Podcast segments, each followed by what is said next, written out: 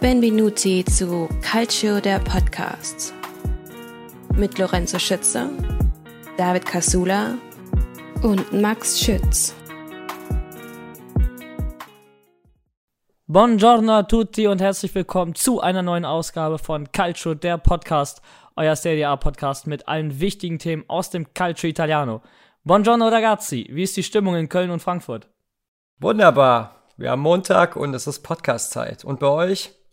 Ja, sehr gut. Ich kann auch aus Frankfurt äh, jetzt endlich Hallo sagen. Ähm, bei uns gerade Feiertag. Umzug completed? Oder heute Feiertag gewesen. Ja, Umzug äh, fast completed, ehrlich gesagt. Es fehlen noch ein paar Töpfe und ähm, Geschirr, aber sonst ist alles super. Freue mich auf die Folge und wir haben ein paar interessante Themen, ne? Auf jeden Fall und ich muss ja ehrlich sagen, ich freue mich heute richtig auf diese Episode, Jungs.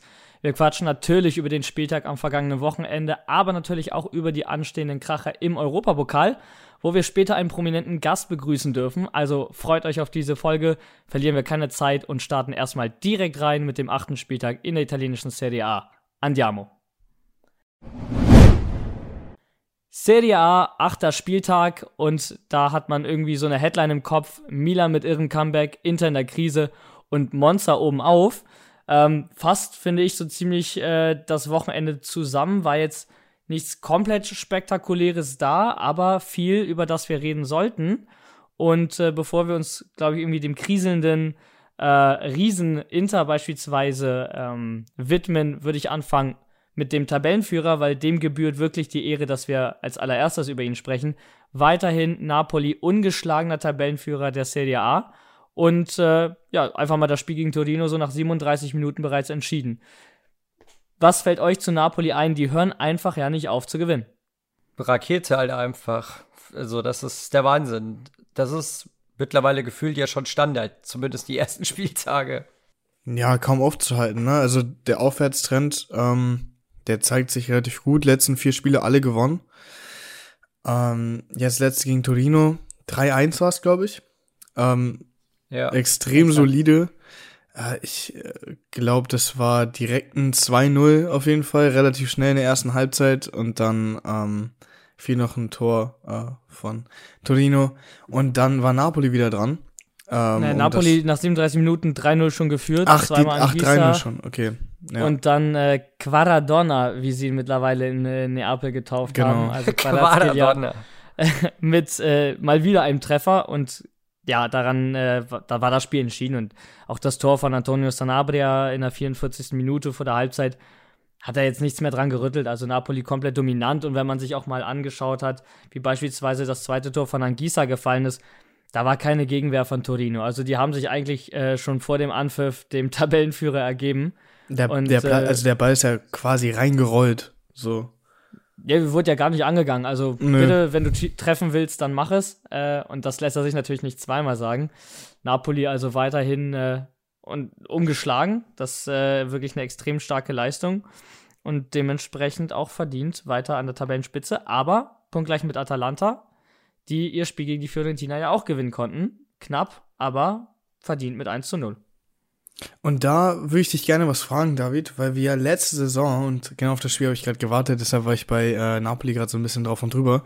Ähm, wir hatten ja letzte Saison, hatten wir drüber geredet, wie Atalanta ähm, eventuell, eventuell bald, alles so ein bisschen theoretisch, äh, den Scudetto holen könnte. Äh, beziehungsweise wir die ja irgendwo in den Top 3 gesehen haben letztes Jahr die ist leider ja, nicht so. habe ich sie ja komplett schlecht getippt. Ja, genau. Also ich selber habe sie ja auch nicht ganz weit oben gehabt. Ähm, das war eher so ein Joke von mir, aber in dem Fall äh, jetzt gerade auf Platz zwei glaubst du, und da geht die Frage direkt an äh, dich und Max danach, ähm, glaubst du, die, da könnte dieses Jahr äh, irgendwas draus werden, aus dem Scudetto oder zumindest dem Vizemeister? Boah, aus dem Scudetto. Ähm, sag ich ganz ehrlich, äh, nein. Ähm, sind zwar punktgleich mit Napoli an der Spitze, aber ich würde mich sogar festlegen, dass keiner von beiden am Ende Meister wird. Ähm, einfach weil ja, verstehe ich. ich bei Napoli wie immer sehe, dass sie einen sehr, sehr starken Saisonstart hingelegt haben. Aber es eben so typisch ist, dass da ein Einbruch eben im Winter erfolgt. Da bin ich drauf gespannt, das warte ich ab. Aber wenn es halt so läuft wie in den letzten Jahren und ich sehe jetzt nicht, dass der Kader sich so verändert hat, dass man dieses Problem, was Napoli dann immer in der zweiten Saisonhälfte hat, äh, überwinden könnte. Und auch Atalanta, sag ich, wird dieses Tempo nicht, nicht auf ewig durchhalten. Die werden oben abschneiden. Da würde ich mich auch gerne revidieren. Also ich habe sie, glaube ich, vor der Saison ähm, nicht auf einen europäischen Platz getippt. Das werden sie schon erreichen. Aber mhm. die Meisterschaft oder die Vizemeisterschaft, ähm, glaube ich, werden es nicht. Also am Ende versucht Atalanta irgendwie in die Champions League noch zu kommen. Napoli wird in die Champions League kommen. Das ist jetzt so meine Prognose.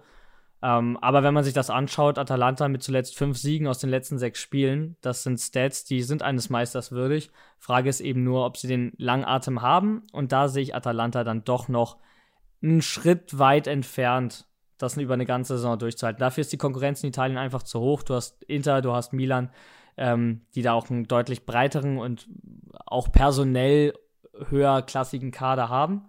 Und ich denke schon, dass das am Ende ausschlaggebend sein wird ähm, für den Verlauf der Saison und wer am Ende eben auf den äh, Top-Plätzen stehen wird.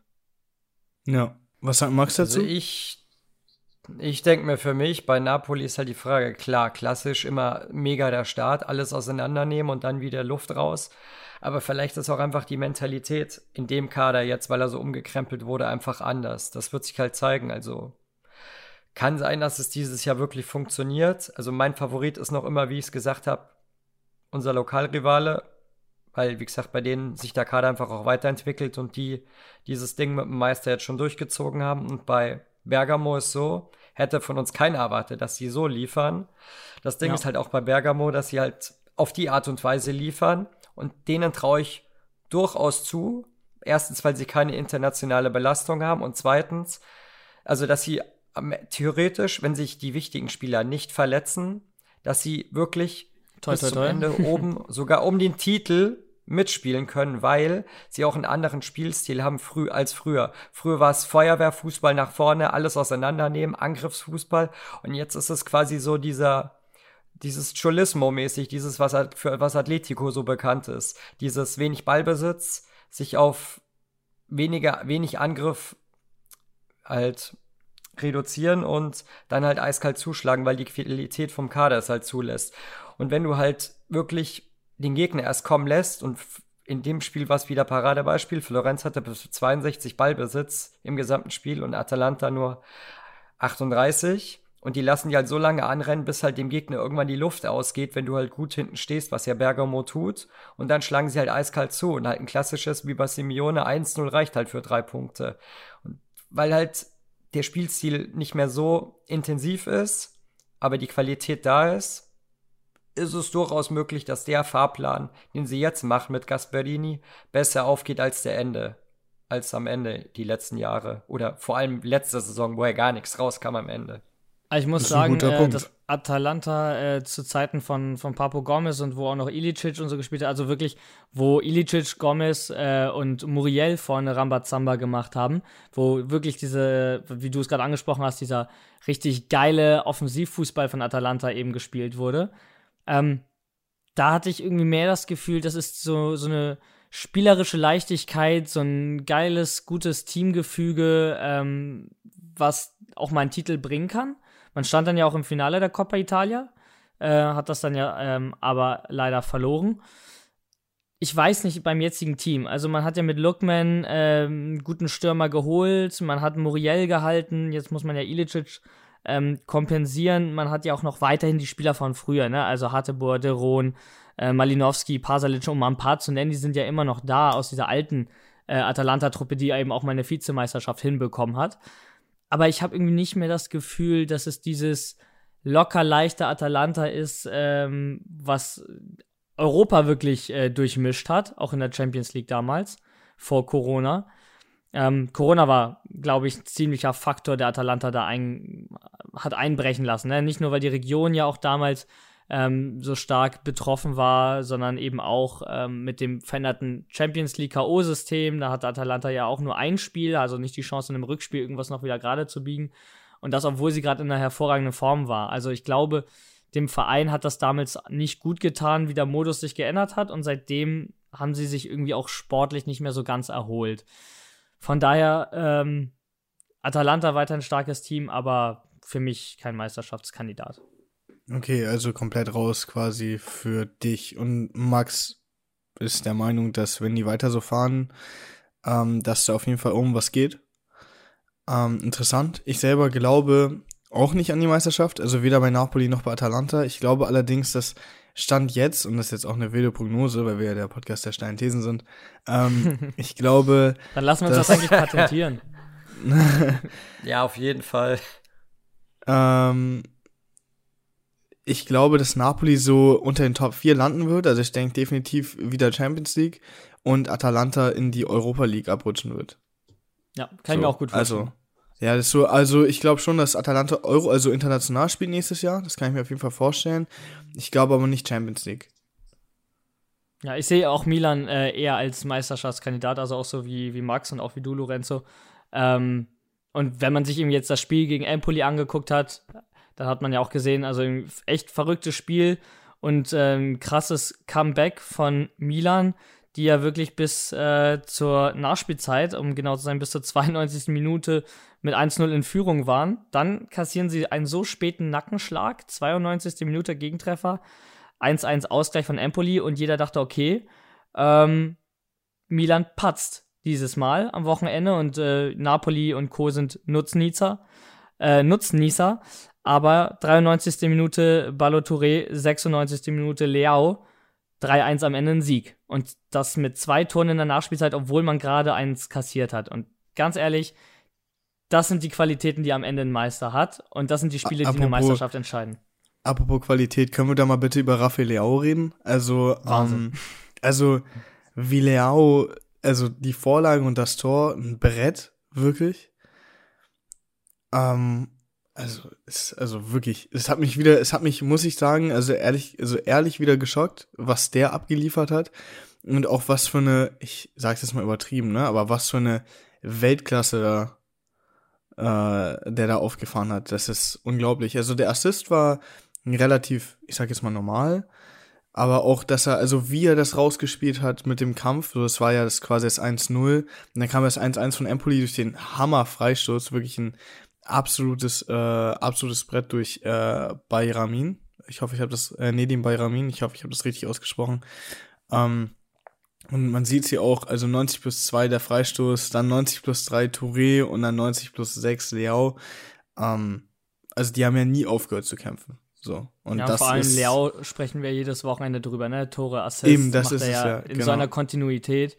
Das ist wirklich Weltklasse. Also muss man den Jungen ein bisschen auf dem Boden halten, glaube ich, ne? Nicht, dass man wieder einen Spieler hat, den man irgendwie zu früh zu viel hypt, äh, der dann natürlich den Erwartungen gar nicht gerecht werden kann und dann in Vergessenheit gerät. Gerade Milan Nicht ist ja so ein Club, wo Ja, ja, gerne klar. mal solche Wunderkinder spielen, die dann viel zu schnell gehypt werden und dann in Vergessenheit geraten.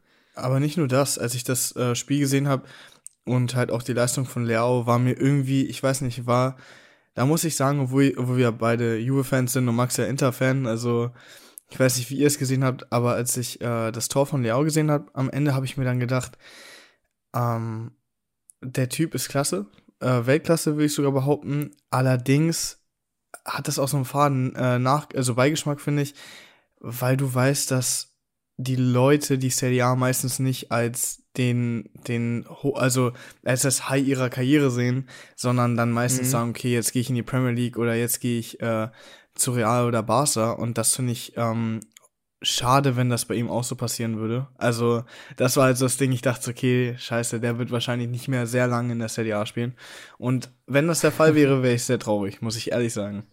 Ja, so ein Leao, glaube ich, wäre äh, in Spanien wahrscheinlich dann auch eher aufgehoben als England, glaube Ja. ich. Aber das kann natürlich passieren. Das ist ja das Schicksal der Serie A, dass äh, sich Ja, Chelsea, die anderen Chelsea schnappen. war ja schon dran. Deswegen, die haben ja schon, glaube ich, was waren es, 120 oder so geboten? Oder 90, ich glaube um die 100, 90 oder 100 haben die schon geboten. Okay, verrückt. Aber jetzt wollen sie mit Leao, Leao ja, jetzt wollen sie mit Leao, Leao ver, äh, verlängern. Aber das war schon krass. Vor allem das 2-1 von Milan, das war ja direkt, der Anstoß war ausgeführt nach dem Ausgleich, also von Milan. Und das waren, glaube ich, zwei oder drei Pässe, direkt nur nach vorne. Das war ja, das war ja dann einfach nur von Krunic, einfach dieser lange Chip auf Balotouré. Ich glaube, das war zwei Pässe nach dem Anstoß und dann Krunic, dieser Chipper in den Strafraum auf Touré und dann das 2-1. Und dann war ja eh endgültig moralische Stecker gezogen. Aber das war schon, krass. Also, ich habe das geguckt, so schnell habe ich noch nicht mal nach dem Anschluss hingeguckt, dann war das 2-1 schon. Ich dachte mir so, Alter. Aber man, man muss auch ehrlich sagen, bei, bei Leo, der Junge ist auch erst 23, ne? Also 99er Baujahr. Ähm, ja, das ist es ja auch. Der ne? hat noch ein bisschen also, Zeit vor sich. Also ich würde ihm auch raten, noch ein bisschen in der CDA und bei Milan zu bleiben. Also warum überstürzt? Ja. Das ja, der ist so alt wie du. Ja. Der ist so alt wie ich? Ich hab's ja, mir auch fast. Ich habe noch auch Monate. gedacht. ja.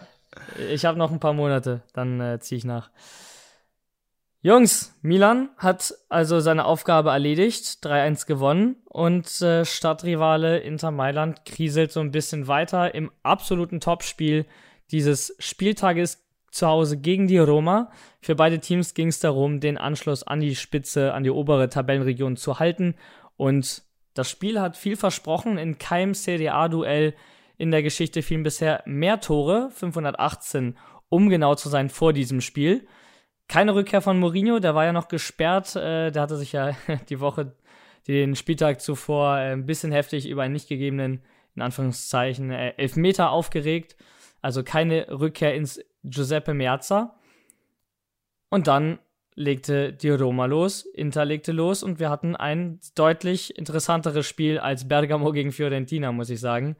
Und am Ende mit dem glücklichen Ende für die Hauptstädter diese Partie, gerade auch an dich, Max, die Frage natürlich als äh, Intertifoso. Ähm, was sagt dir das, dass man jetzt, nachdem man gegen Milan nicht gewinnen konnte, gegen Udine nicht, die ja auch oben mitspielen, und jetzt auch gegen die Roma, also gegen die Teams der, der oberen Hälfte, ähm, diese Partie nicht gewinnt, diese direkten Duelle, die am Ende der Saison entscheidend sind darüber, ob man eben Champions, Europa League oder Conference League spielt oder Meister wird.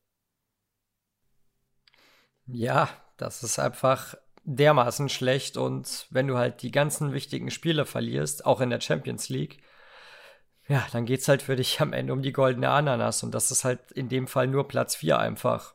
Und im besten Fall halt einfach noch, es sind ja jetzt schon so viele Punkte. Und ja, es war ja jetzt nicht mal an sich, war jetzt nicht mal so eine schlechte Leistung. Das muss man ja sagen durch Checo in Führung gegangen, wurde dann zurückgenommen, dann wirklich durch Marco in Führung gegangen. Es blieb.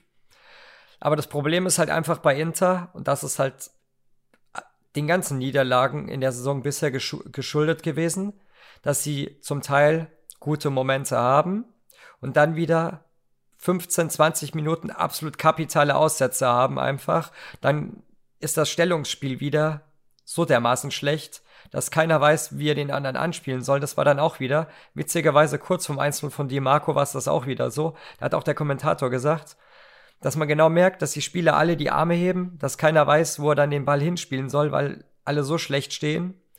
Und dann haben sie wieder gute Momente, aber das reicht halt einfach nicht auf dem Level einfach. Da gewinnst du gegen, gegen ein Spezia, gegen ein Cremonese, gegen die gewinnst du. Oder gegen Lecce dann irgendwie.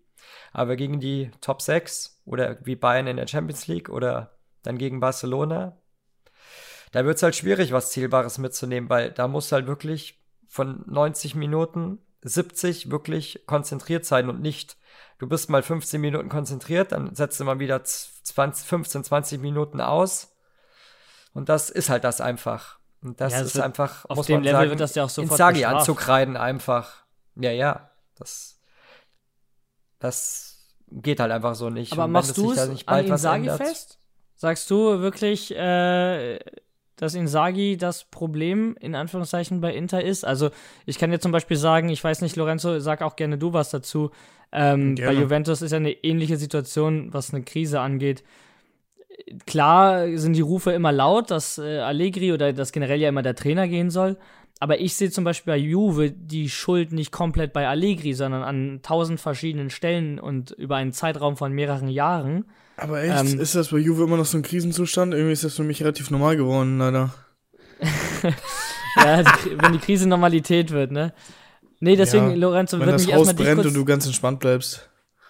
Ja, wie in diesem Meme mit dem Hund, der seinen Kaffee einfach weiter trinkt. Ja, ja genau, einfach scheiß drauf. I'm fine. ja. Nee, deswegen würde mich einmal kurz ähm, deine Einschätzung dazu interessieren. Also gibst du auch dann nur Allegri, in dem Fall dem Trainer, die Schuld und dann weiter an, an Max. Ähm, ist es wirklich Insagi oder hast du auch so ein bisschen das Gefühl, wie ich auch bei Juve, Da ist auf so vielen Ebenen einfach etwas schief gelaufen und letztendlich ist das ein ähm, ja, Zusammenschluss aus, aus vielen Fehlerquellen. Also ganz ehrlich, ich sag, also erstmal Hut ab äh, an die Roma. Ähm, das Tor von Dybala war ein, boah, also wirklich. Ex-Interspieler, ne? quasi. Wenn man den wenigen geglaubt hat. Hat der Kommentator da auch gesagt, ähm, dass so quasi das, was äh, Inter im Sommer verpasst hat, flog ihn da so um die Ohren. Boah, die Direktabnahme war einfach ein Traum, wirklich. Also der Tor Dybala, den ich Ex. vermisst habe.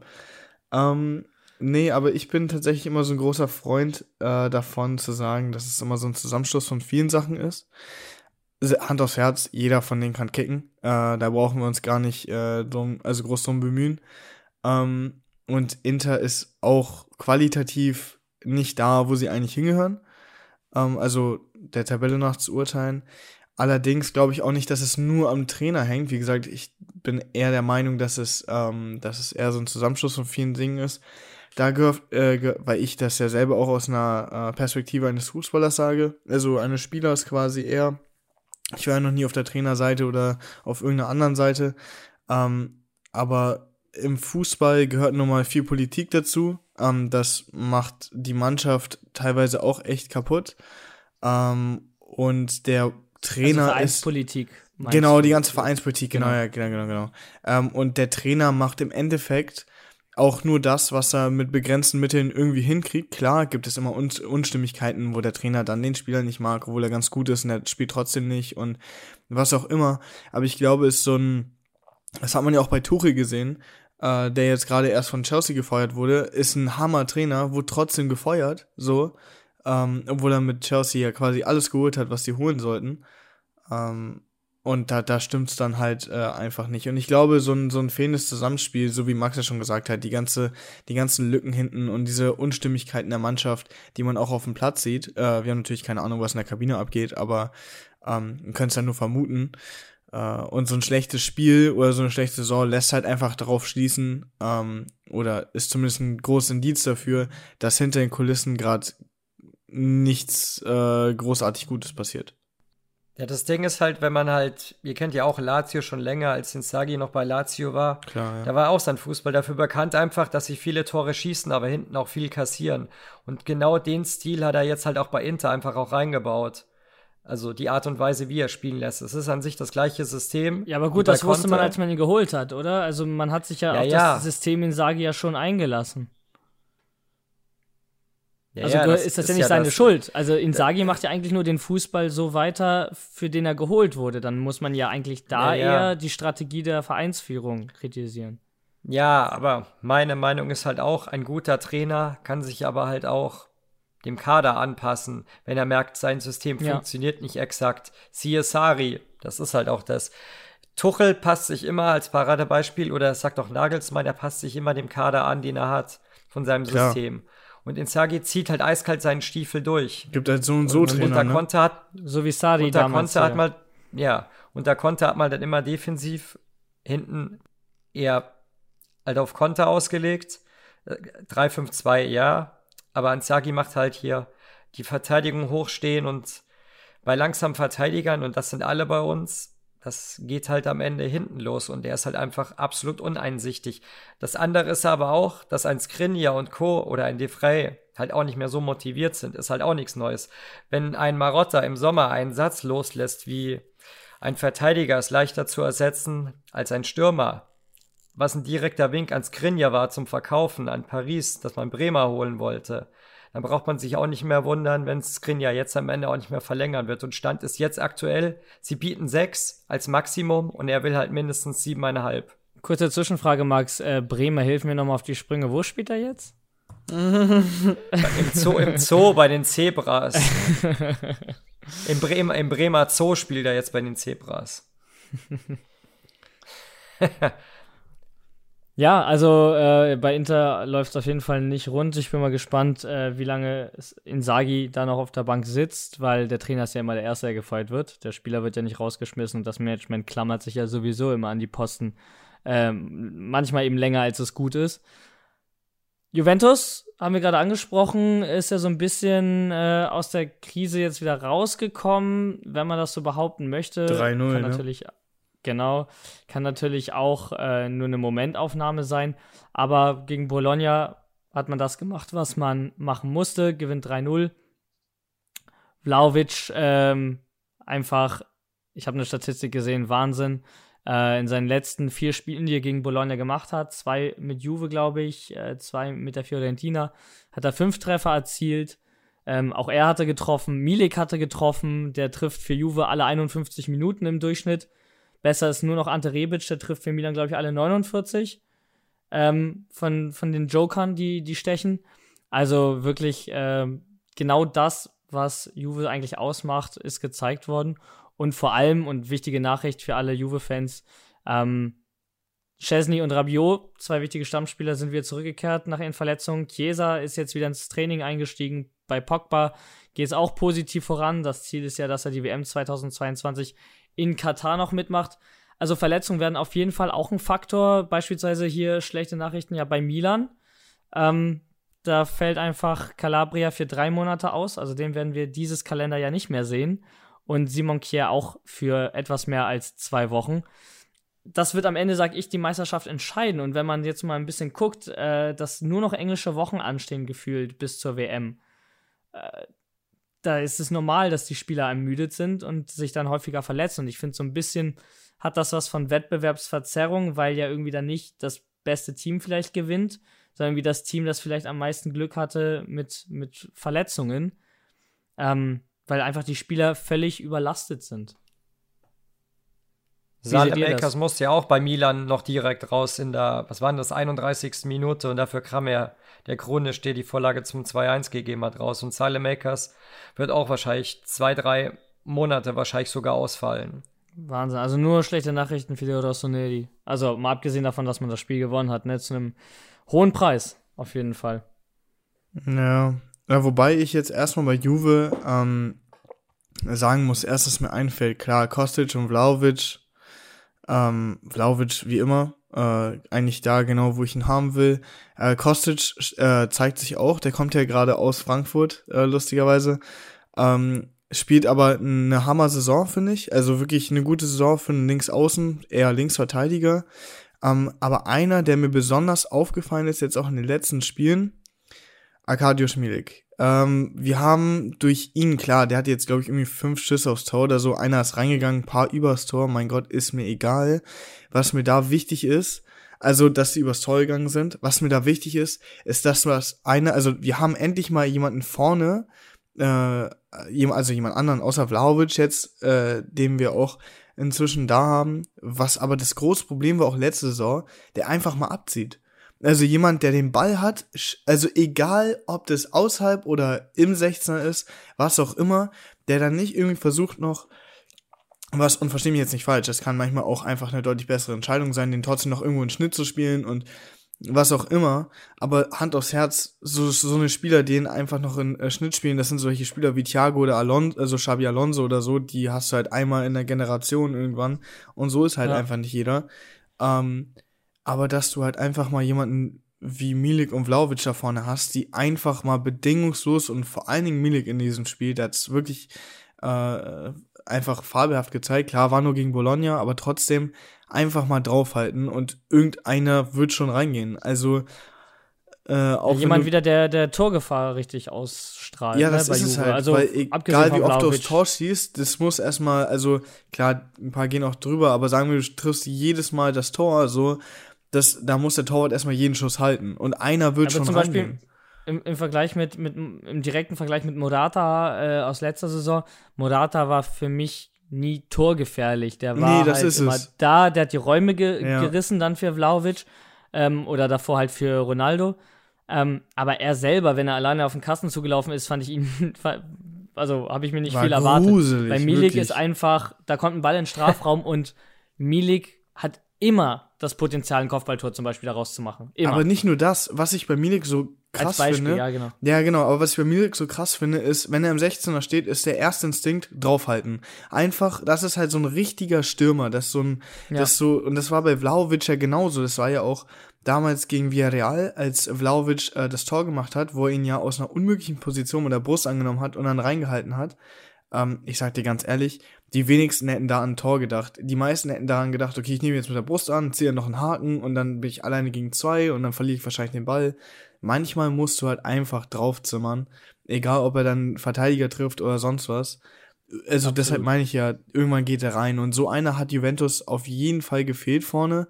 Und ich glaube, Juventus fängt sich so langsam. Also Juventus kommt langsam so in dieses Torhungrige äh, wieder rein. Oder zumindest hoffe ich, ich das. Ich bin gespannt, äh, wenn Chiesa und Pogba dann äh, uns wieder endlich verstärken, weil ich glaube, die Mannschaft hat das Potenzial, dass auch was läuft und deswegen, wie gesagt, das ist immer ein Faktor. Also definitiv ähm, mehr als siebter Platz. bedenken muss. Genau, und das ist immer ein Faktor, den man bedenken muss, wenn man schreibt irgendwie hier Allegri out oder so. Ähm, der hat auch nicht alle Spieler zur Verfügung und dann auch noch wichtige nicht. Ne? Also man auch nicht. Ja, aber vergessen. das ist es ja nicht nur. Ähm, oft, sorry, ich lasse Max gleich zu Wort kommen. Ähm, sorry, wenn ich jetzt so auf dazwischen quatsche, aber. Der, der wartet, der, der lächzt hier schon nach seiner Sekunde. äh, aber was ich nochmal kurz zur Trainerentlassung sagen möchte, ist, dass so eine Trainerentlassung oft ja gar nicht die Lösung fürs Problem ist, sondern einfach nur ein schneller Ausweg. So, und ähm, das ist dann halt, okay, die Fans sind sauer oder äh, was auch immer, irgendwas stimmt gerade nicht. Okay, wir entlassen den Trainer, weil das dürfen die meisten nicht vergessen. Ein Trainer ist einfach das ersetzlichste, also quasi das Glied, was am einfachsten zu ersetzen ist aus der ganzen Mannschaft als jeder andere Spieler.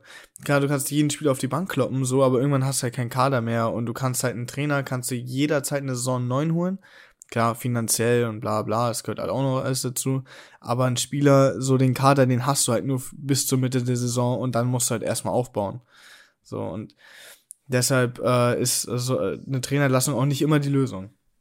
Der Tipp mit der Trainerentlassung wäre auch was äh, für Sampdoria gewesen. Die ja, haben nämlich wollte ich auch gerade ansprechen. gegen Monster ihren Trainer entlassen. Äh, aber Max, wir wollen dir natürlich auch vorher nochmal das Wort geben zum Thema. Ja, bei Milik ist halt einfach auch die, der Fall, sobald der halt fit ist und regelmäßig spielt, trifft er halt immer zweistellig. Es war bei Ajax so, es war bei Napoli so. Der ist halt einfach wirklich, vielleicht ist nicht absoluter Weltklasse, aber er ist halt wirklich ein europäischer Topstürmer, der halt zwar verletzungsanfällig ist, aber als so Joker underrated. oder als Vlaovic-Ersatz, ja, also absolute Granate. Also da kann man euch einfach nur gratulieren, dass du so einen als Ersatz für Vlaovic hast. Man das sieht ja auch, er trifft ja auch, Stimme. wenn er spielt. Fandet ihr, dass das Kostic-Tor haltbar war? Ja, also fand ich sah der Kovac schon relativ schwach aus. Schwierig, schwierig. Äh, Winkel, wo du als du Torwart, als Keeper. Ja, genau, Winkel, wo du als Keeper auf alles gefasst sein kannst, also sowohl auf den Querpass als auch auf den Abschluss, plus abgefälscht. Äh, und das alles in einem Wahnsinnstempo. Ähm, ich würde sagen, nicht unhaltbar, aber auch nicht, dass man jetzt den Teuter irgendwie einen Vorwurf machen sollte. Also ist eine schwierige Situation, war ein fieser Ball. Ähm, aber Glückwunsch an Kostic, erster Treffer für Juventus. Und äh, man hat auch gesehen, wie der gejubelt hat, was, was dem das bedeutet hat. Ja, also da muss ich sagen, da fand ich das zweite Tor von Napoli, wo der dann ins kurze Eck den Anguessa reingehauen hat, ja. den Savic. Ja, also wo ich dachte so, Alter, dein Ernst? Ja, aber den haben sie auch durchmarschieren lassen, also das ist richtig fies. Also ja, ja. als Torwart willst, willst du machen, der läuft allein auf dich zu, deine Abwehr denkt sich so, ja, nicht mein Ding. Ähm, ja. dann, dann ist fies. Also muss, muss man ja auch sagen. Also ich nehme auch die Toyota generell gerne in Schutz, ist ja auch klar. Ja. Ähm, aber ja, würde ich, will ich da auf jeden Fall kein großes ja. Ding draus machen. Ähm, muss man nicht größer machen, als es war. Ja, ich fand Dybala, seine Bude war schon echt geil, aber ich sage mal so, also meine Meinung war, ein wirklicher Weltklasse-Torwart, der auf von der Form in Weltklasse ist, der würde den schon halten, weil das, der sah schon relativ dämlich aus, der Handanovic. Bei Handanovic, ja. Ja, ja Handanovic also, bewegt sich nicht gerne viel. Also der kippt auch nee. eher um wie so ein nasser Sack. Und auch beim ja, zweiten ja. Tor von Smalling äh, weiß ich jetzt nicht, der ist nicht weit von ihm eingeschlagen. Da hat er sich aber fürs nee. äh, Zuschauen entschieden. Weiß nicht, ich, ich ja. glaube einfach, der ist nicht mehr ähm, körperlich reaktionsschnell genug äh, für die Ansprüche, die Inter hat. Also ich sage sowieso, Onana ja. ähm, sollte bei Inter gesetzt sein, aber auch der war ja jetzt lange raus. Dazu ne, kommen wir später. Dazu kommen wir auf jeden Fall später. Ähm, gehen wir nochmal ja. ganz kurz durch, was sonst noch war. Lazio gibt sich beim 4-0 Heimerfolg gegen Spezia keine Blöße. Dritter Sieg in Folge und allesamt zu null. Ähm, kleiner Fun Fact: Sergej Milinkovic Savic ist der zweiterfolgreichste Mittelfeldspieler der letzten drei Saisons in Europa. Ratet mal, wer ist noch vor Savic. Savic 23 Tore, 28 Assists. Welcher Mittelfeldspieler in Europa, spontan würdet ihr sagen, steht noch vor ihm und ist der Beste? Ja, warte, ich weiß es, weil ich habe ich hab, ich hab die Stat auch gelesen. Ich wollte die gerade reinwerfen, da bist du mir zuvor gekommen. Ich gebe euch Er hat rote Sekunden. Haare. Fünf ich Sekunden. weiß es. Ich geb, lass mir Lorenzo. Lorenzo raten, ich weiß es. Nicht, nicht googeln. Rote Haare. Er, er, er spielt bei City. Fünf, vier, Warte mal, ach so, De Bruyne. De Bruyne meinst Na, Ja, genau. das ist der. Kevin. Ja, KDB. okay, okay. Genau. Der Kevin rote Bruyne, Haare. Hä? 30 Kevin De Bruyne ist für mich immer blond. Ich weiß nicht warum. De Bruyne 30 Hat er nicht Tore, rote Haare? 43 Assists. Ah, so halb. Ja, okay, krass. Ja, egal. Also nochmal deutlich besser, aber ähm, so ein Ja, Savic, der wobei- ja auch gerne mal unterm Radar fliegt, ne? wobei- also zweitbest erfolgreichster Mittelfeldspieler in Europa. Ja, wobei, wobei, das wollte ich gerade sagen, ähm, zählt Messi als Mittelfeldspieler oder nicht? Nein, nein, Okay, Messi okay. ist für mich. Nee, ist eine hängende Spitze. Ja, hängende Spitze, aber er spielt ja oft ZOM, also Zehner oder halt äh, auf rechts außen. Deshalb Ja, dachte ich, okay, vielleicht, ne, wenn Messi, also wenn Aus, Messi außerdem als, vergleichst du keine Phänomene mit Menschen, glaube ich. ja, also klar. Wie, Der- der Messi, ist so ein- wie Messi einer ist. Der ist so ein, der ist so ein Zwergenhybrid. Oder Löwen mit Menschen, äh, wie, wie Slatan. Ja, ja. An der Stelle Happy Birthday, ne? Heute. Nee, Wir, genau. nehm, wir nehmen ja Montagabend auf, also Grüße gehen raus. Er hört natürlich unseren Podcast, wie äh, alle Auf jeden Serie A-Spieler. Ja, von mir auch. Ja. Das Äh, Krasse war ja- Alles Gute. Slatan Krasse bleibt war so, ja wie bei bist. Lazio. Das Krasse war ja bei Lazio, das war der zweite 4-0-Sieg in Folge. Die haben ja schon vor der Länderspielpause Cremonese mit 4-0 auseinandergenommen. Ja, Wahnsinn. Und Das vor ist allem, wie gesagt, krass. Mhm. alle zu null, ne? Also 3-0 und zweimal 4-0. Ähm, Lazio auch ein bisschen unterschätzt unterm Radar. Ähm, schleicht sich immer weiter nach vorne. Steht auf Platz 4. Zwei Punkte hinter Udine, die auch heute Abend äh, wieder gewonnen haben gegen Hellas Verona. Also, die sind einfach ein Punkt hinter Spitzenreiter Napoli und Bergamo. Fantastisch, was die abliefern. Ähm, und Monza haben wir eben schon ein bisschen äh, angeteasert, holen den zweiten Sieg nach dem Sieg gegen Juventus. Äh, jetzt in Folge gewinnt 3 zu 0 bei Sampdoria, daraufhin Trainer Giampaolo entlassen. Ähm, Nachfolger werden gerade gehandelt, also Stankovic fällt beispielsweise der Name Ranieri, ähm, auch ein möglicher Kandidat, also das wird spannend, was da die Woche noch passiert. Und Sassolo deklassiert Salernitana mit 5 zu 0 und das Interessante daran, kein Torschütze doppelt sich. Fünf verschiedene Torschützen, das ist mal mal eine geschlossene Mannschaftsleistung, würde ich sagen. Ja. Vor allem, die haben ja auch 15 Schüsse abgegeben, 11 aufs Tor. Und Salernitana hat halt mal gar nichts gebacken bekommen. Sechs Schüsse und einer ging nur aufs Tor.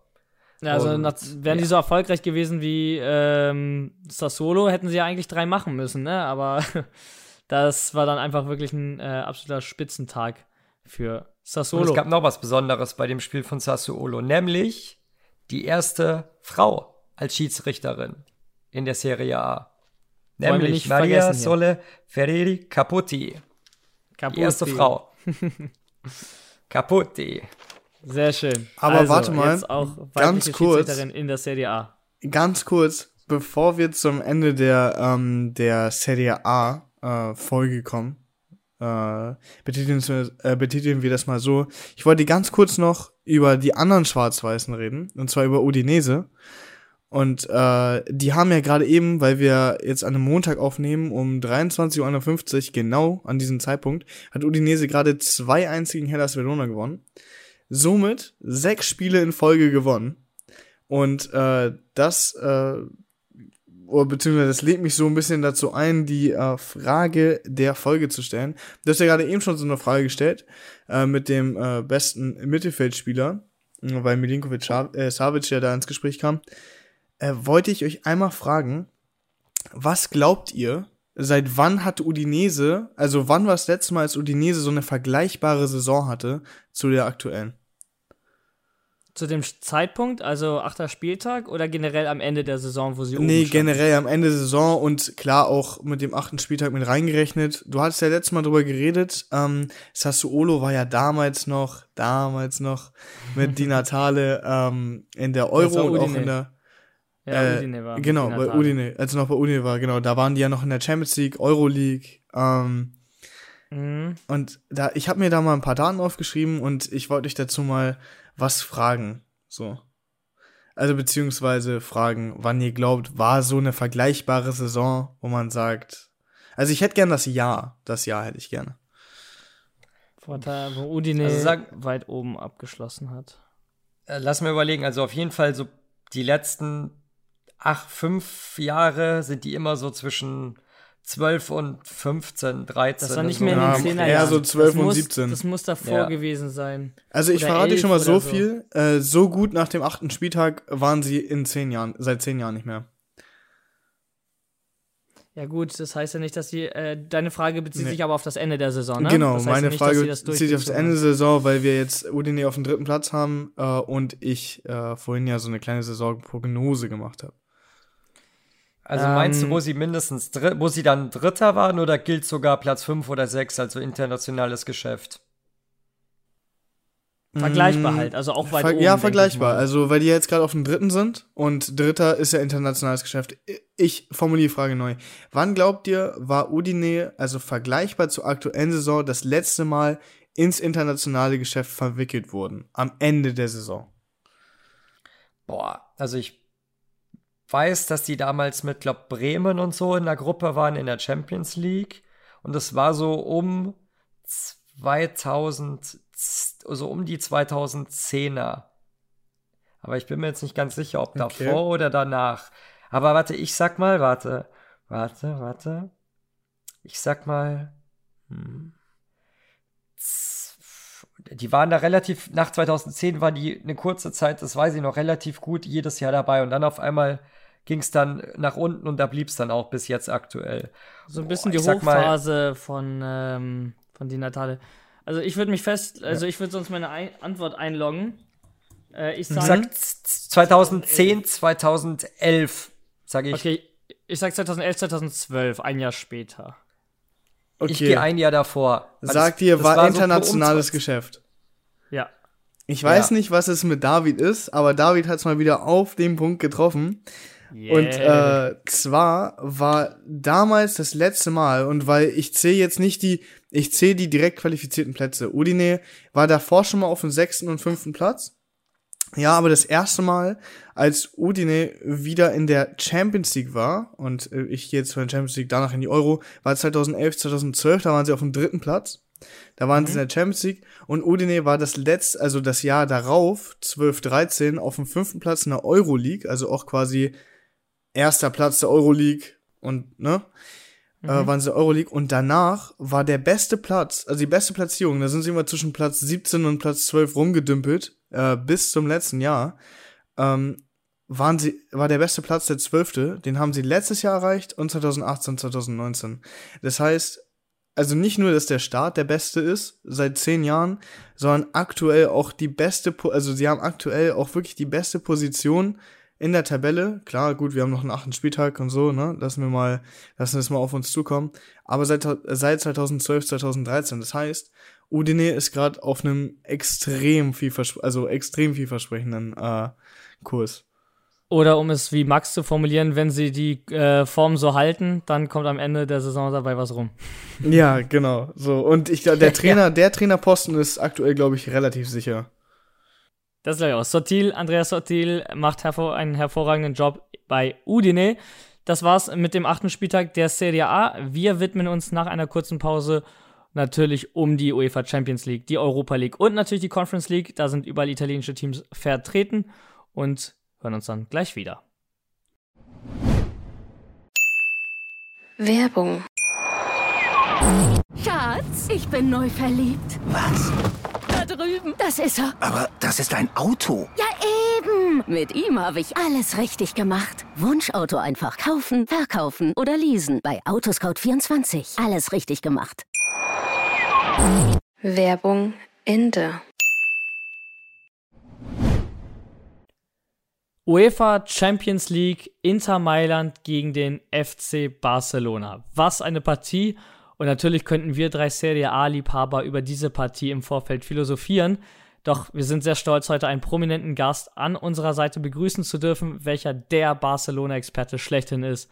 Er ist der Autor von Barca Welt, arbeitete bereits für das Fußballmagazin Kicker sowie als Freelancer für den Zweitligisten Greuther Fürth Heute ist er unter anderem für die Sportsender Sky und The Zone tätig und führt zusammen mit Nils Kern, dem Chefredakteur von Real Total, den Podcast Tiki Taka über die spanische La Liga. Herzlich willkommen, Alex Troika. Schön, dass du Zeit für uns gefunden hast, um mit uns über die Partie Inter Mailand gegen den FC Barcelona zu quatschen. Ciao ragazzi, ciao a tutti. Vielen Dank für die Einladung. Schön, dass ich mit euch ein bisschen über Inter gegen Barca quatschen kann. Ein ziemlich wichtiges, ziemlich knackiges Spiel. Sehr, sehr spannend. Ähm, einiges geboten. Ich glaube, das wird für uns alle sehr kribbelig werden. Inter Mailand gegen den FC Barcelona, ein Spiel mit großer Tradition, das viel Spannung und Emotionen verspricht. Was sind deine Erwartungen an diese Partie? Ja, ich erwarte tatsächlich ein sehr enges und spannendes Spiel, denn für beide steht enorm viel auf dem Spiel. Die Tabellensituation ist klar, beide haben drei Punkte, ähm, Inter und Barca und daher, wenn man bedenkt, dass die Bayern nicht nur sechs Punkte haben, sondern jetzt auch diesen Doubleheader gegen äh, Viktoria Pilsen, also zwei vermeintlich leichte Spiele, auf jeden Fall ein leichtes Spiel zu Hause haben jetzt und das eigentlich gewinnen sollten, ja, dann ziehen sie auf neun Punkte davon und dann ist ähm, natürlich für Barca und für äh, Inter das direkte Duell umso wichtiger. Denn der, der nicht gewinnt, für den sieht's dann schon ein bisschen trübe aus. Von daher erwarte ich ein super ähm, umkämpftes Spiel, ein super enges Spiel, ähm, auch ein nervöses Spiel wahrscheinlich von beiden Mannschaften. Ähm, ja, das wird kribbelig, glaube ich, auf jeden Fall. Die Gruppe C dieser Champions League Gruppenphase ist eine absolute Hammergruppe. Bayern, Barcelona und Inter kämpfen um das Ticket für die K.O.-Phase, aber mindestens einer wird dabei leer ausgehen müssen. Siehst du einen Zweikampf zwischen Inter und Barca um den zweiten Platz hinter Bayern und somit das anstehende Duell bereits als vorentscheidend an? Ja, ob es einen Zweikampf gibt, muss man jetzt tatsächlich abwarten. Äh, ich glaube, das zeigt ähm, der morgige Tag. Der, das Spiel bei Inter wird zeigen, ob man sich da so auf Augenhöhe duellieren kann, dass es wirklich zum Zweikampf wird. Ich muss ehrlich zugeben, so ganz ausgeschlossen habe ich es tatsächlich noch nicht für mich persönlich, dass Barca die Bayern vielleicht einholen kann. Denn ich war ja in München beim Spiel des FC Barcelona vor Ort und da war Barca mit Bayern eigentlich auf Augenhöhe, wenn nicht sogar die bessere Mannschaft. Nur, ja, diese eine Ecke, wo ähm, Alonso gepennt hat, die hat halt dann den Unterschied gemacht. Die hat Barca so ein bisschen den Zahn gezogen und dann der schnelle Doppelschlag. War natürlich bitter aus Barcelona Sicht, aber fußballerisch ähm, war man da schon sehr gut dabei und deswegen habe ich tatsächlich noch ein bisschen Hoffnung, dass zumindest im Camp Nou das Spiel gegen die Bayern anders läuft. Und wenn du dann die Bayern im Rückspiel schlägst und die Bayern vielleicht selbst sich hoffentlich möglicherweise gegen Inter schwer tun, so ganz will ich es noch nicht ausschließen, ähm, dass Barca Platz 1 holen kann. Aber klar, dafür nötig wären zwei Siege gegen Inter. Und das wird nicht leicht. Von daher super kribbelig, super schwer. Ähm, und natürlich äh, vorentscheidendes Duell zwischen Inter und Barcelona jetzt. Wenn Barca das Hinspiel jetzt schon im Giuseppe Merza gewinnen kann, dann ist man ja natürlich sehr, sehr guter Dinge bei den Katalanen. Aber ein Unentschieden sorgt natürlich dafür, dass dann beide vier Punkte haben. Und ja, dann wird das erst recht ein Endspiel in einer Woche im Camp Nou zwischen den beiden. Die letzten Jahre waren für die Blaugrana alles andere als erfolgreich. Doch jetzt führt Barcelona nach sechs Siegen aus sieben Spielen die Tabelle der spanischen Liga an. Dürfen wir einen Barca erwarten, das wieder zur alter Stärke gefunden hat? Ja, also aktuell sieht es tatsächlich so aus, dass man auf dem Weg zumindest ist, äh, zurück zu alter Stärke zu finden. Denn der FC Barcelona ist endlich, endlich, endlich wieder Tabellenführer in La Liga. Das gab es einfach über zwei Jahre hinweg nicht mehr. Ähm, das ist jetzt wirklich ähm, etwas, woran man sich gewöhnen muss Barca ist wieder Tabellenführer, denn eigentlich gehören sie dahin am Platz an der Sonne in der Liga, aber seit 833 Tagen war das einfach nicht mehr der Fall. Zuletzt im Juni 2020 war Barcelona Erster in der Liga. Also ich glaube, das gibt dem Verein auch enormen Auftrieb, enormen, äh, enorme oder ein bisschen mehr Selbstbewusstsein, das sie ja eh sowieso haben aufgrund des sehr guten Saisonstarts. Aber das ist, ähm, glaube ich, wirklich so ein kleiner Boost für Barca. Ähm, und das zeigt schon auf. Man ist definitiv auf dem Weg zurück äh, zur alter Stärke. Sie haben in La Liga die meisten Tore geschossen. Sie haben den Top-Torjäger in Robert Lewandowski. Sie haben die wenigsten Gegentore kassiert. Erst ein Gegentor. Ähm, also Marc-André Stegen ist neben Robert Lewandowski auch richtig gut in Form. Von daher, Barca ist auf einem guten Weg, ähm, zurück zu alter Stärke zu finden. Klar, der Weg ist noch lang und das ist jetzt ähm, Early Days natürlich. Wir haben erst ein paar Ligaspiele und jetzt erst drei Champions League Spiele, aber ja, der Weg ist schon mal der richtige. Also die Tendenz und der Trend sind sehr, sehr gut. Abschließend wollen wir dich natürlich nicht ohne einen Spieltipp gehen lassen. Wie geht dieser Champions League-Kracher am Dienstag aus und auf welchen Spieler sollten wir dabei besonders achten? Ja, so ganz kann ich natürlich die blau-rote Brille nicht ablegen, wenn es um meinen Tipp geht. Ich könnte mir ein Unentschieden sehr gut vorstellen, auch weil ich glaube, dass so wirklich komplett unzufrieden und traurig beide mit dem Unentschieden nicht wären. Aber ich will natürlich, dass Barca gewinnt und deswegen neige ich stark dazu zu sagen, der FC Barcelona gewinnt knapp 2 zu 1 mit Giuseppe Merzer. Ähm, die Gründe liegen ein bisschen auf der Hand. Ich glaube, Barca ist schlicht und ergreifend besser in Form als Inter. Wir haben die Form ja angesprochen. Ähm, Barca hat auch den Weltklasse-Torjäger vorne drin, in Robert Lewandowski, der eben Inter äh, aktuell abgeht, weil Lukaku verletzt ist. Und ich glaube, das werden dann die minimalen, marginalen Unterschiede sein, weshalb Barca schon durchaus Chancen hat und sich Chancen ausrechnet, dieses Spiel zu gewinnen.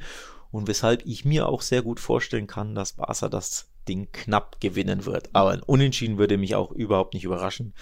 Ich hoffe einfach mal, dass Barca 2 zu 1 gewinnt. Grazie, Alex. Vielen Dank für deine Zeit und natürlich deine Einschätzung zum kommenden Champions League-Kracher am Dienstagabend Inter Mailand gegen den FC Barcelona. Hat sehr viel Spaß gemacht, mit euch über das Spiel zu reden. Danke für die Einladung und ja, wir freuen uns, glaube ich, alle auf ein äh, interessantes Spiel. Mal sehen, wer das bessere Ende für sich haben wird am Ende. Also in dem Sinne, ciao, macht's gut. Ciao a tutti. Werbung. Schatz, ich bin neu verliebt. Was? Da drüben. Das ist er. Aber das ist ein Auto. Ja, eben. Mit ihm habe ich alles richtig gemacht. Wunschauto einfach kaufen, verkaufen oder leasen. Bei Autoscout24. Alles richtig gemacht. Werbung Ende. Zurück aus der Pause. Die Einschätzung zu Inter gegen Barca haben wir jetzt gerade von Alex äh, gehört. Ich bin richtig heiß auf diese Partie, aber das ist ja auch nicht das einzige Spiel ähm, oder Topspiel, das uns dort erwartet. Ajax Amsterdam empfängt den SSC Neapel. Napoli äh, dürfte mit breiter Brust anreisen, nicht nur Tabellenführer in der CDA, sowie, sondern auch mit sechs Punkten aus zwei Spielen Spitzenreiter der Gruppe A in der Champions League, noch vor Liverpool und Ajax. Also wer hätte das gedacht vor der Saison? Und mit einem Torverhältnis von 7 zu 1 und einer dementsprechenden Form ähm, würde ich auf die Süditaliener setzen. Was sagt ihr? Ja, das ist halt eine gute Frage. Ajax ist halt immer brutal stark zu Hause. Die haben jetzt zwar auch am Wochenende gegen ein kleines Team, gegen die Eagles, nur 1-1 der Name zu Hause ist so, gespielt. Der Name ist so geil. Go Ahead Eagles heißt der Verein. Also nach Heart Ja. of äh, Midlothian äh, mein zweitliebster Name jetzt. haben die halt nur 1-1 gespielt, aber ich meine, das heißt ja bei denen nichts, deswegen ja, es wird auf jeden Fall ein knackiges Spiel für Napoli. Aber in, nach Napolis Form, vielleicht ist auch Ajax aus der Länderspielpause schlecht rausgekommen, weil die haben ja auch gefühlt den ganzen Kader immer zum Abgeben, wie Napoli eigentlich auch, aber ich denke auch, dass Napoli den Elan mitnehmen wird und gewinnen wird. 2-1, sage ich. In Amsterdam. Napoli könnte einen gewaltigen Schritt Richtung Achtelfinale machen. Ne? Also, wenn man, äh, nachdem man Ja. Liverpool wirklich zerstört hat, jetzt auch noch Ajax schlagen würde, ähm, dann äh, ja, kann man im Rückspiel gegen Ajax, glaube ich, schon äh, das Achtelfinalticket lösen. Äh, mindestens Ja. als Zweiter. Und das würde dann ja wiederum bedeuten, dass man äh, sich mehr wieder auf die Liga konzentrieren könnte. Also Napoli wirklich sehr stark in allen Wettbewerben bisher. Gut, Coppa Italia geht dann mal ein bisschen später erst für die größeren Teams los. Aber du hast es gerade angesprochen, Max, äh, zuletzt unentschieden gegen die Eagles, davor Niederlage gegen Spitzenreiter Alkmaar, also die Form von Ajax jetzt nicht die beste aus den letzten zwei Spielen, da ist ja bei Napoli deutlich äh, erfolgreicher und ich glaube auch, die bringen so ein bisschen mehr, mehr Bock mit. Allerdings in Amsterdam ähm, wird ein schwieriges, schwieriges Spiel, kann, würde ich sagen, knapp für Amsterdam ausgehen, kann aber auch hoch für Napoli ausgehen. Also eine Einschätzung finde ich da richtig schwer zu machen. Ja, das Ding ist ja auch, dass die am ersten Spieltag in der Champions League die Rangers mit 4-0 rasiert haben. Also, Ja, wenn du die halt einmal, wenn du die halt einmal ins Laufen lassen kommst, egal auch wenn Ajax wieder wie fast jedes Jahr den halben Kader abgibt für gefühlt 200 Millionen. und kreuz quer trotzdem überall Europa. oben mitspielt. Also Wahnsinn, was die für eine Arbeit machen. Ja. Ja, ja, mega. Eins, eins der besten Scoutings in- auf der ganzen Welt einfach. Aber schon, schon immer, war schon immer bei denen so. Ja, bei Ajax gesagt, das Ding, ich die denk- haben, ja, sorry. Ich denke, dass Napoli es einfach machen wird, aber die dürfen halt nicht den Fehler machen, dass sie halt, also die müssen mit Druck rangehen und mit Ballbesitz, weil sobald du Ajax in Ballbesitz kommen lässt, also eher weniger Ballbesitz hast und die ins Kombinieren kommen, dann wird's halt schwierig. Das Ja, ist Druck, das. Druck werden sie machen. Also mit äh, Quaradonna vorne äh, wird für ordentlich Druck gesorgt. Lorenzo. Ja. Ja, das, äh, das wollte ich gerade zu Ajax sagen, äh, Ajax und Napoli. Das Ding ist bei äh, Ajax, Ajax hat ja tatsächlich immer so die gleichen Eckpfeiler im Kader, Mm, also ältere, erfahrene Spieler und äh, dann halt den ganzen jungen Kader. Also die haben eine unglaubliche Jugendarbeit. Ähm, muss ja auch sehen, also die meisten Spieler, die sie abgeben, sind ja auch alle unter 25 so. Ähm, nichtsdestotrotz äh, auf gar keinen Fall zu unterschätzen, gerade eben, weil sie das Spiel immer um die gleichen Eckpfeiler aufbauen, also immer um die ähnlichen zumindest. Ähm, Napoli gerade auch in Topform, deshalb, ich schließe mich euch da so ein bisschen an, schwierig da überhaupt eine Prognose äh, zu stellen. Allerdings sage ich, wenn Napoli so weitermacht, dann hauen sie auch Ajax mit einem 2-1 raus.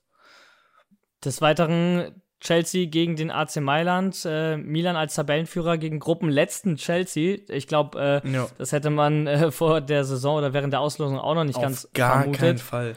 Auf gar Ist keinen aber Fall. eben auch erst zweiter Spieltag. Ne? Nichtsdestotrotz, Ja, für Chelsea geht es um alles. Ähm, man hat bisher nur einen Punkt. Das heißt, die werden richtig hungrig äh, an der Stamford Bridge sein.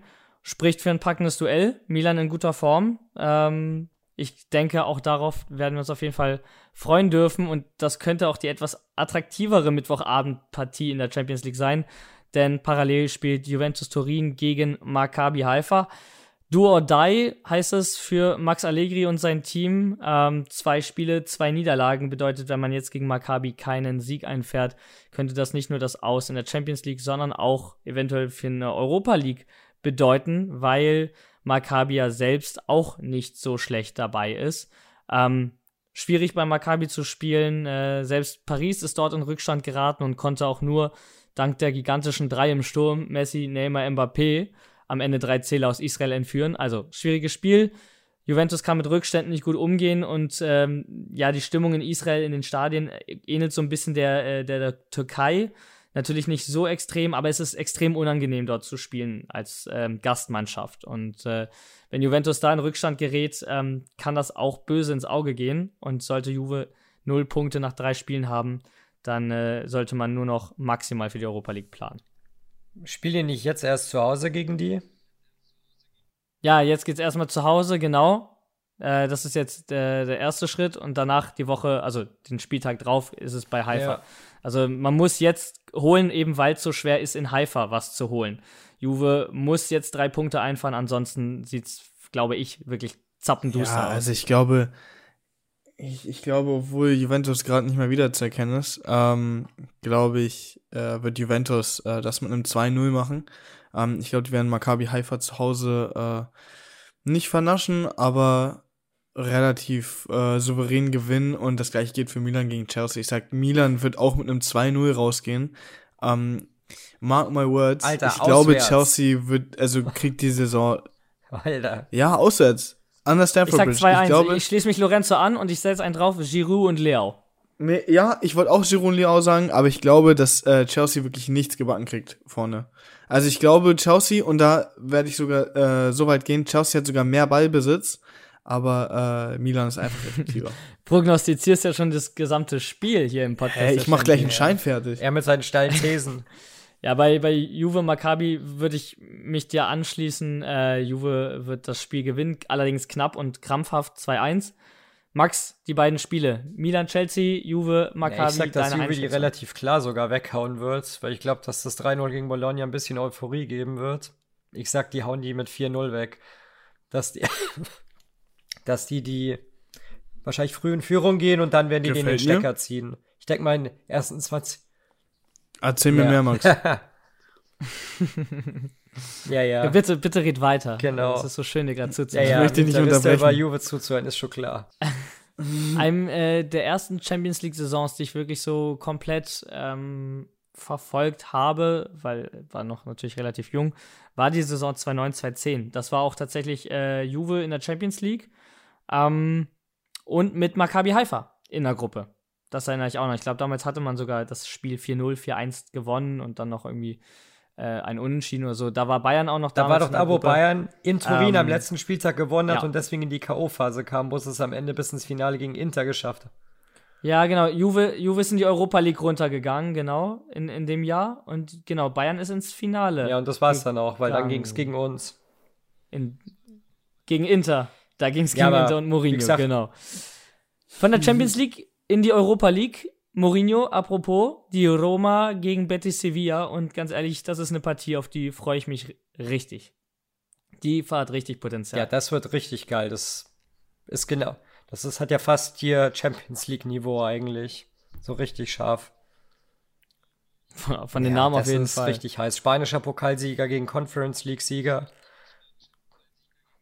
Das hat schon was. Und das erste Duell der beiden Mannschaften im Europapokal, also gab es zuvor auch noch nicht. Ähm, Betis führt die Tabelle in der Gruppe C souverän mit sechs Punkten an. Die Roma lauert auf Platz drei mit drei Punkten. Ähm, und zu dem Thema erste Duell bei der Mannschaft im Europapokal.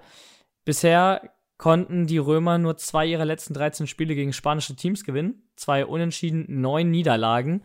Aber wenn sie gewonnen uh. haben, dann auch deutlich. 2017 gegen Villarreal 4-0 und 2018 bei der irren Aufholjagd gegen den FC Barcelona mit 3-0.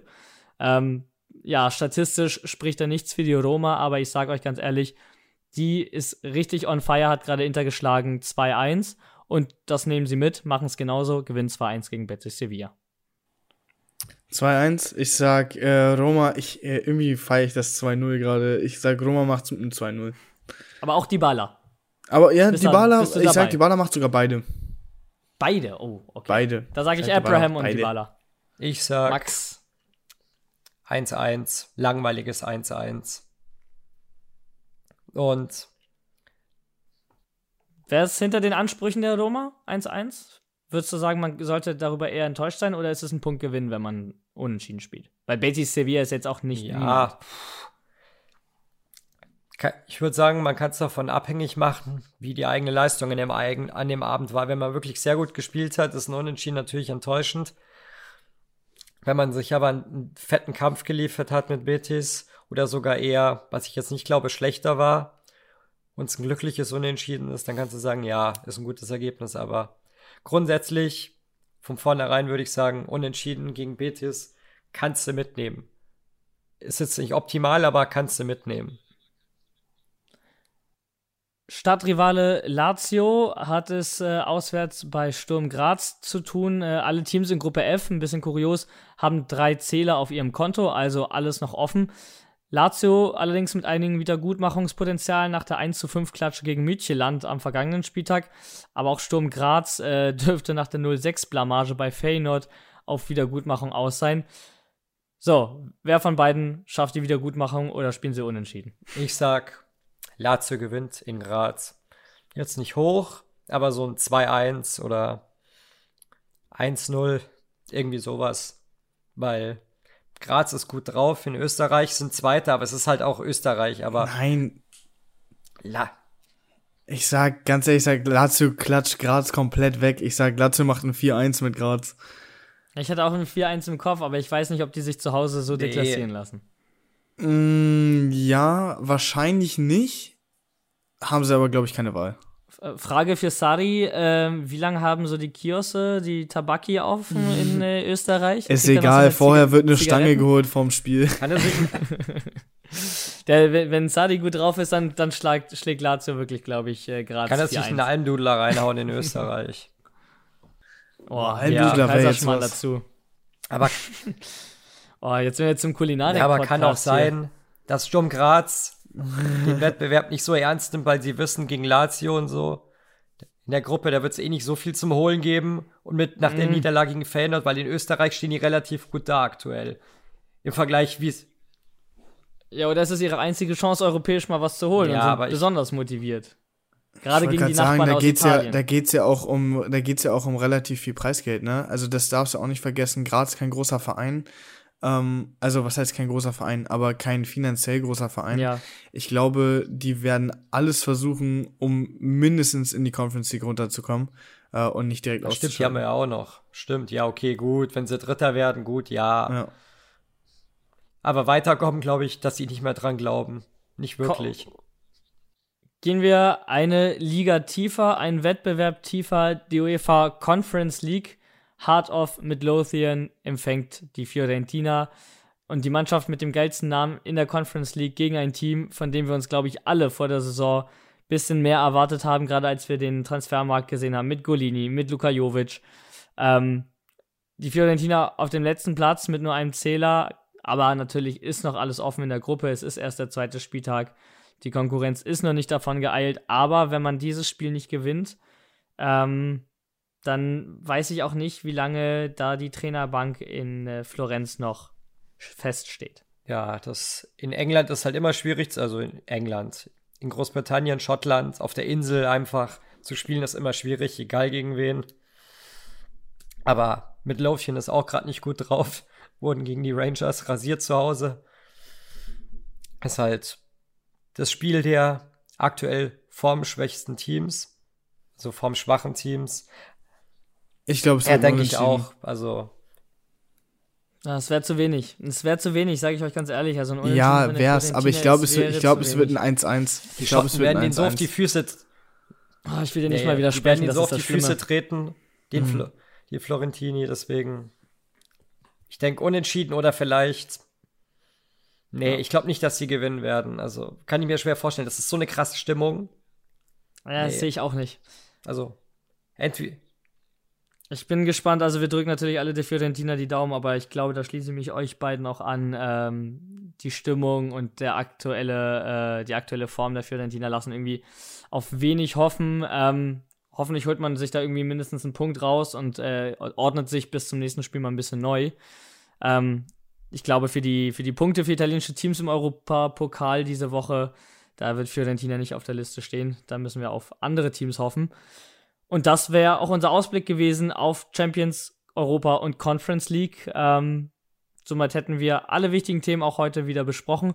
Zum Abschluss, es hat ja nicht nur Slatan heute Geburtstag, sondern ein, ja, ich würde schon sagen, Serie A-Legende hat heute bei seiner Pressekonferenz ähm, bekannt gegeben, dass er seine Fußballschuhe an den Nagel hängt. Wir sagen, grazie Pipita, Gonzalo Higuain beendet seine Karriere. Ähm, unfassbare Stats, ich habe es hier mal rausgeschrieben. 31 Tore für Argentinien, 15 für River Plate, 121 für Real, 91 für Napoli, 66 Juventus, 8 Milan, 5 Chelsea und nochmal 27 in den USA für Inter Miami. Und die Saison der Saisons von ihm 2015, 2016 damals noch im Trikot der Partenopei bei Napoli 35 Spiele, 36 Tore und wenn nicht so ein Stürmer den Titel Legende der Serie A verdient hat, dann weiß ich auch nicht. Also grazie Pipita gerade für das, was du bei Juventus gemacht hast.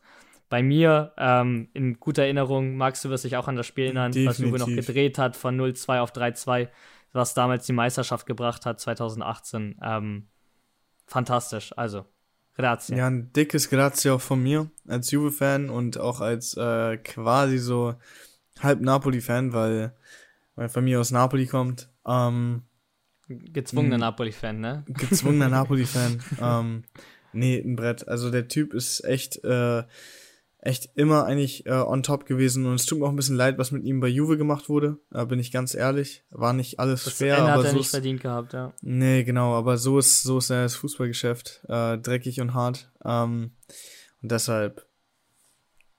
Äh, deshalb, äh, oh Mann, da lacht er wieder auf der anderen Leitung. Ähm, nee, aber äh, deshalb auch ein fettes Danke von mir und äh, der hat einen gebürtigen Abschied verdient. Ja, hat schon eine krasse Karriere hingelegt. Hätte vielleicht doch besser bei Napoli bleiben sollen, aber klar, wenn Juve anklopft, dann will man natürlich den nächsten Schritt gehen. Deswegen, ja. Dann würde selbst Max Schütz wechseln, sagst du? Wenn Juve anklopft? Nein, natürlich nicht. Nein. Für Aber das, Bremer- für das Geld würde ich doch nicht nach Turin gehen, natürlich nicht. Nein. Für das Geld, nicht. ich würde sogar zahlen dafür, dass ich da spielen darf. Ja, absolut. Ich, ich würde es wie Pinsolio machen. Ich setze mich einfach als Fan auf die Bank, genieße mein Leben, äh, fahre ein schönes Auto, habe eine schöne Wohnung. Immer Dauerkarte, hast jeden Tag Training, immer was zu tun und hast Geld, also wirklich, das ist Also geil. Pinsolio lebt das Leben, glaube ich, äh, vi- vielleicht im, im nächsten Leben. Im nächsten Leben will ich Pinsolio, glaube ich, sein. Bale lässt grüßen. Oder Gonzalo Higuain. Na gut, äh, dann äh, bedanke ich mich für die Folge. Ja, bevor wir dazu kommen, müssen wir natürlich noch eine Sache machen. Das Tor des Spieltags nennen. Was war die geilste Bude für euch an diesem Spieltag? Ich würde sagen, Max, du beginnst. Und dann Für mich war es. Cabrari sein 2-0 bei Monster gegen Sampdoria. Dieser schöne Volley ins lange Eck war für mich das Tor des Tages. Ja, für mich äh, war es mal eine untypische Mannschaft. Ähm, also für mich war es tatsächlich äh, das Tor von Empoli und zwar äh, von äh, Bayram, Bayrami, genau, Bayrami war es, sorry, wenn ich den Namen falsch ausspreche, äh, das, Freisto äh, das Freistoßtor, Gott, das mit Deutsch äh, wird heute auch schwierig, das mit dem Freistoßtor äh, in der letzten Minute, schade, dass es am Ende nicht das, äh, den Ausgleich äh, gebracht hat, aber so ein Ding in der Minute, das wusste man ja noch nicht äh, zu der Zeit, aber so ein Ding zu verwandeln in der 90. plus 2 ist, äh, ist ein Brett. Also es war ein richtig krasser Freistoß. Ich äh, habe mich für den Treffer von Arkadiusz Milik entschieden zum 3-0 gegen den FC Bologna. Der perfekte Volley unter die Latte. Zwar nicht jetzt irgendwie in Winkel, aber wirklich unter die Latte gehämmert aus 16 Metern. Richtig geile Bude. Und von daher für mich das Tor des Spieltags. Wie immer stellen wir euch äh, nach Release der Folge auch alle drei Tore bei unserem Instagram-Kanal in die Story. Ihr könnt voten für das Tor des Spieltags. Folgt uns und abonniert uns auf Instagram, auf Spotify, Apple Podcast, generell überall, wo es Podcasts gibt. Ich bedanke mich bei euch für die Folge. Jungs, hat mir mega Spaß wieder gemacht.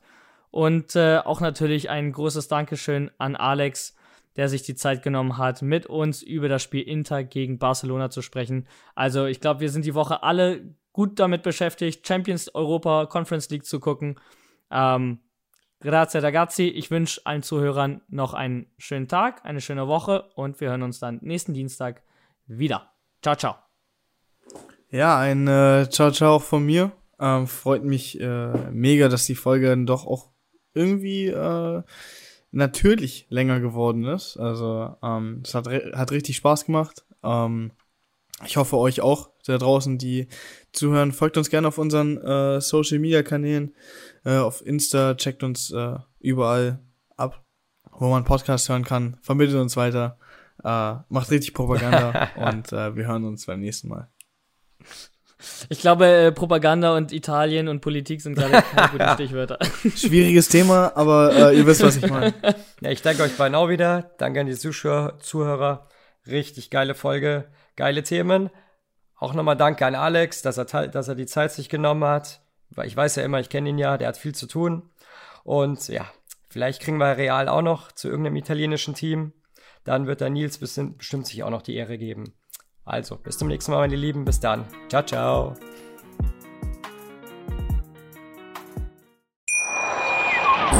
Schatz, ich bin neu verliebt. Was? Da drüben. Das ist er. Aber das ist ein Auto. Ja, eben. Mit ihm habe ich alles richtig gemacht. Wunschauto einfach kaufen, verkaufen oder leasen. Bei Autoscout24. Alles richtig gemacht. Schatz, ich bin neu verliebt. Was? Da drüben. Das ist er. Aber das ist ein Auto. Ja, eben. Mit ihm habe ich alles richtig gemacht. Wunschauto einfach kaufen, verkaufen oder leasen. Bei Autoscout24. Alles richtig gemacht.